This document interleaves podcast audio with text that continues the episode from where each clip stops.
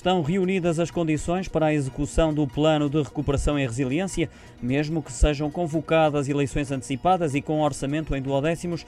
Quem o garantiu foi Mariana Vieira da Silva no briefing do Conselho de Ministros ao início da tarde. Embora com algumas limitações, é esse o entendimento do governo, revelou a ministra da Presidência.